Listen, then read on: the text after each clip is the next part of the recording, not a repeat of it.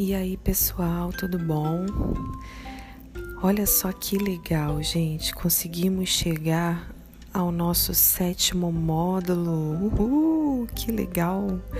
Estamos fechando aqui a nossa apostila, encerrando a nossa apostila do primeiro bimestre. E eu gostaria que, se você ainda não pegou a sua apostila, você pegasse agora, porque nós vamos precisar dela para que você acompanhe tudo que vai ser falado aqui. Você vai pegar a sua apostila e vai abrir na página 125, módulo 7, Planejamento e Produção de Narrativas Ficcionais. Estou te esperando.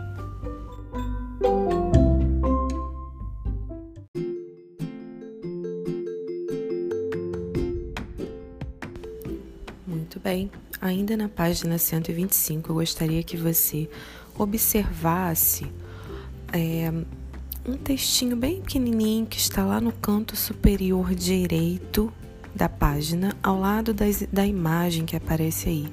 Está escrito assim: ó, às vezes, ao narrar, também é preciso descrever. Uma ação pode ficar incompleta sem uma boa descrição. E agora, aqui nesse módulo 7, nós vamos ver sobre esse texto descritivo dentro de um texto narrativo. Olha que legal, pessoal. Nós aprendemos na aula passada as diferenças entre uma descrição e uma narração, características de um texto descritivo que são diferentes das características de um texto narrativo. Aprendemos também que a descrição é, é um tipo de texto que não aparece sozinho, aparece sempre inserido num outro texto, dentro de um outro texto. E o texto, tipo de texto que nós estamos trabalhando é o texto narrativo, não é mesmo? Com o enredo específico, personagens, tempo, espaço. Então eu queria que agora você virasse a sua folhinha e olhasse para a página 126. Olha bem para ela. No Para Relembrar, nós temos aqui a definição de uma descrição objetiva e de uma descrição subjetiva. Vocês se lembram? A descrição objetiva é aquela que todo mundo consegue observar. Não existe opinião da pessoa que está descrevendo, tá? Então, a descrição objetiva é como está escrito aí, o elemento descrito, ele é descrito de modo distanciado. Não há as impressões de quem o descreve. Já na descrição subjetiva, há um envolvimento daquela pessoa que descreve o objeto narrado.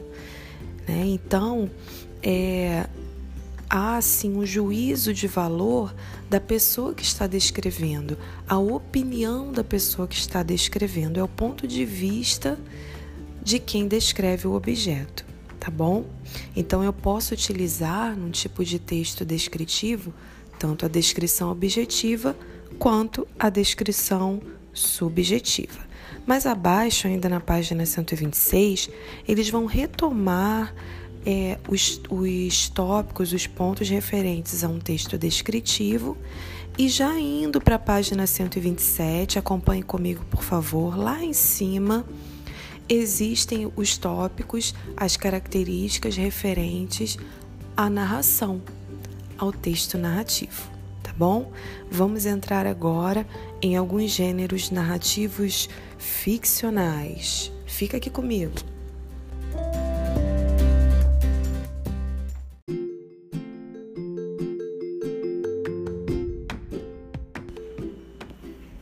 Muito bem, pessoal, página 127, alguns gêneros narrativos ficcionais. Vocês vão ver aí na página 127 os seguintes gêneros apresentados: conto, romance, novela, crônica, fábula e lenda. Talvez vocês já conheçam um pouco mais a fundo algum tipo de gênero narrativo que aparece aí. Por exemplo, a fábula. Né? A fábula é um tipo de texto narrativo que apresenta sempre uma moral no final, sempre tem uma moral, né? Um ensinamento. Isso é um texto narrativo, Tia Vivi? Sim, é um texto narrativo ficcional. É uma história, né, contada a partir de. É, observando, melhor dizendo, um tipo de, de espaço, escolhendo personagens, sempre personagens. É, sempre animais, né, como personagens, e eles são personificados. Os animais passam a ter características é, de seres humanos. Então, a fábula é um, uma narrativa, talvez, dentre essas que aparecem aí, que vocês estão mais acostumados a lidar. Por que, que eles apresentaram aqui, na página 127, esses outros gêneros narrativos ficcionais? Para mostrar a vocês que a narração ela possui vários tipos várias maneiras de ser apresentada.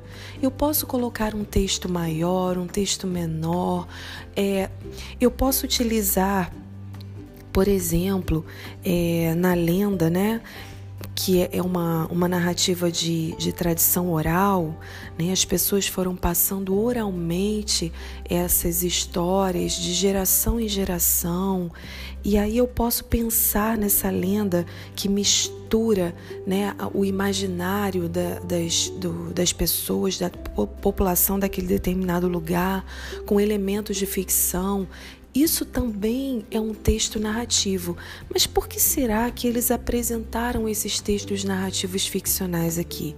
Para dizer a vocês o seguinte: que dentro dessas narrativas, o texto descritivo ele é muito importante porque a descrição ela vai trazer detalhes dentro dessa narrativa que vão fazer com que o imaginário, aquilo que está sendo pensado pelo narrador, seja apresentado na narração. Lembra que nós conversamos sobre isso na aula passada? O texto descritivo, ele constrói a imagem que está dentro da mente do narrador. Então, ele constrói para o leitor ou para o ouvinte a imagem que está dentro da mente daquela pessoa que está escrevendo. Tá bom? Então é muito importante, sim, nós conhecermos todos esses tipos de textos. Nós vamos trabalhar com um deles aqui nessa proposta do módulo 7, mas entendendo que ao fazer esse texto narrativo é muito importante que eu utilize o texto descritivo dentro dele, tá bom? Ainda na página 127 existe um texto assim: O mistério da casa abandonada. E aí você pode estar se perguntando, tia Vivi, por que que nesse texto tem umas cores diferentes aqui, né? Tem uma parte em azul, tem uma parte em verde. Muito bem. Com calma, você vai ler esse texto se você não tiver participado da aula, né, online. E você vai observar o seguinte: essa parte em azul é a parte narrativa, é o texto narrativo. Ué, significa que só o que está em azul é texto narrativo? Não, existem outras partes narrativas dentro desse texto. A questão aqui é que eles grifaram em azul para exemplificar esse trecho do texto como parte narrativa, para vocês observarem a diferença entre a parte narrativa e a parte descritiva. A parte descritiva está destacada em verde. Observem uma coisa aqui ainda na página 127. Olhem como que a parte descritiva ela está misturada com a parte narrativa, pessoal. Olha que legal! Então significa que o meu texto descritivo, ele não precisa vir em partes, sabe? Tudo separadinho, num parágrafo só para ele, ou então dentro de um parágrafo, mas totalmente desconectado, separado da parte narrativa. Não precisa. Eu posso inserir a parte descritiva no meio da parte narrativa, assim, ó, tudo misturado, como vocês estão vendo aí. É isso que vai dar movimento ao meu texto. Eu não preciso pensar de forma separada, texto narrativo para um lado, texto descritivo para o outro. Ou seja, eu vou inserir mesmo, eu vou mesclar, vou misturar esse texto descritivo no texto narrativo, tá bom, pessoal? Vamos agora então, por favor, lá para a página 130 e eu estou esperando vocês lá.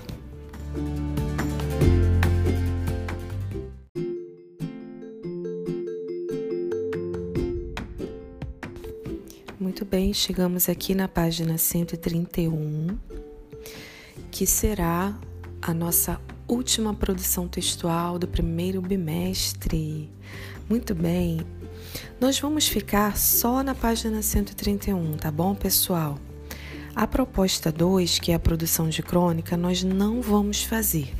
Todos nós faremos a proposta 1, um, que é a produção de conto como nós vimos nesse módulo, conto é um tipo de texto narrativo ficcional. É uma narração, é um tipo de narração, tá bom? Então nós vamos ficar aqui na página 131. Agora preste atenção no que Tia Vivi vai falar.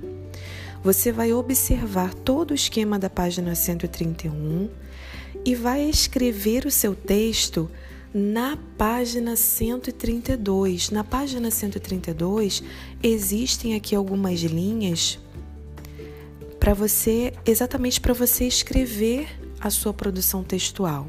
Você vai escrever o seu texto aqui, vai tirar uma foto e vai mandar para mim. Tá bom? Combinado assim? Então tá bom. Vamos à explicação da proposta. Presta bastante atenção. Está escrito assim, ó: Etapa 1: Planejando a descrição e a narração do conto. Para aqui um pouquinho. Antes disso, eu vou te pedir uma coisa. Na situação problema da página 130, nós fizemos um desenho de um castelo. E esse castelo, é, ele foi. É, o desenho dele foi feito para inspirar um cenário um espaço para nossa história, tá bom? Então, se você ainda não fez esse castelo, se você não participou da aula ao vivo, é importante que você imagine um castelo, que numa outra folha você desenhe um castelo e você olhe para ele e imagine um cenário, tá bom? É muito importante que você faça isso para que a nossa produção fique excelente, fique maravilhosa tá certo? Então, continuando, página 131. Etapa 1. Planejando a descrição e a narração do conto. Inspirado nos castelos, casas ou palácios que você e seus colegas desenharam e descreveram na situação problema, planeje e produza uma narrativa. Mantenha a ideia de explorar um desses cenários de modo que a sua descrição determine a especificidade do seu texto, conto de suspense, conto de terror, conto maravilhoso, etc. Leia as questões apresentadas na tabela abaixo. Ao lado das perguntas, escreva parágrafos descritivos que poderão compor a sua redação final. Já viu o que seria conto maravilhoso? Conto maravilhoso é um tipo de narração é, em que são inseridos alguns assuntos que não existem na vida real. Por exemplo, quando nós pensamos na história de Alice no País das Maravilhas, nós vemos aí um conto maravilhoso. Não dá para nós identificarmos alguns elementos ou situações que acontecem ali naquela história é, na vida real, não identificamos, não é verdade? Então, isso é um conto maravilhoso. Você pode pensar dessa forma também no seu texto, tá bom? Vamos ali às caixinhas que aparecem aí na etapa 1. Esse retângulo aí que aparece na etapa 1. Você então vai precisar ler o que está escrito, as perguntas que são feitas e respondê-las. Por que, que eu preciso fazer isso? Porque isso vai te ajudar a construir o seu texto. Isso faz parte do exercício de produção textual, tá bom? Então vamos lá. A primeira caixinha diz assim: como seria a casa de uma história que sirva de cenário para essa narrativa? Ela tem passagens secretas? Tem um portal mágico? Seus, seus objetos têm poderes especiais? Parece amedrontadora? Aqui ao lado, nessas linhas, você vai descrever como seria a casa de uma história que vai servir de cenário para essa narrativa. Então essa casa, como que ela é? Se você responder a essas perguntas descrevendo essa casa aqui do lado, você já vai ter uma identificação, um tipo de texto descritivo referente a essa casa, que pode ser um castelo, né? Pode ser exatamente uma casa, pode ser um palácio. Nós desenhamos um castelo, mas se você preferir fazer palácio, casa, não tem problema. No quadrinho de baixo diz assim: quem, são, quem os personagens encontrariam lá? Esses seres têm características meta-humanas, como os super-heróis ou super-vilões? São pessoas comuns? Eles guardam algum segredo? Agora aqui você vai descrever os personagens. Observem que em cima você descreveu a casa, embaixo você vai descrever os personagens dessa história certo? Etapa 2: planejando a estrutura do conto. Como o conto precisa ser um texto curto, você deve pensar bastante na estrutura da sua história para que não se perca quando estiver escrevendo. Preencha a tabela abaixo com ideias sobre o seu conto. A primeira, as primeiras perguntas aí, a primeira caixinha. Como será a ação do seu conto? O que acontecerá? Como será a sequência dos acontecimentos? Agora, aqui ao lado você tem que descrever a ação que está no seu pensamento, ou seja, qual o acontecimento, o que, que vai acontecer nessa história e como esse acontecimento que você pensou, essa ação que você pensou na sua, na sua mente aí, né, na sua imaginação, como que essa ação vai acontecer? É, vai, por exemplo, é, ter é, envolver outros personagens, vai ser um, um, suspense, vai ser uma história de terror, vai ser uma aventura, é, os personagens vão se perder, eles vão encontrar algum tesouro, é, eles vão ajudar alguém, sabe? O que, que o que, que vai acontecer nessa história? Segunda caixinha. Quantos e quem serão os personagens da sua história? Aqui, olha, a pergunta é mais específica. Quantos personagens? Você vai descrever a quantidade, vai é, especificar a quantidade. E quem são? Você, nesse momento, pode é, é escrever os nomes dos seus personagens, tá bom? Ou não. Ou você não precisa inventar nomes. Terceira caixinha, qual será o clímax do conto? O que é clímax? É o ponto alto, é a parte de maior tensão da história.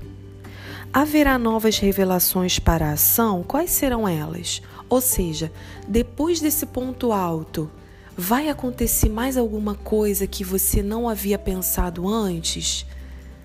Se vai, quais serão elas? Se não, você vai escrever não, não haverá outra ação. E o último quadrinho: como será o desfecho do conto? Ou seja, escreva aqui, é, é, resumidamente, como que vai ser o final da sua história, o que, que você pretende abordar no final.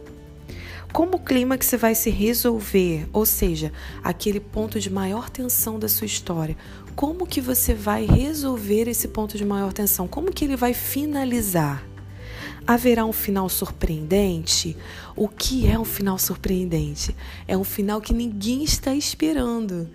Sabe aquela história que você vai ouvindo, ou lendo, ou assistindo, aí de repente chega ali um momento do clímax, ponto alto da história, quando você pensa que vai acontecer o que você já estava imaginando, acontece uma outra coisa totalmente diferente.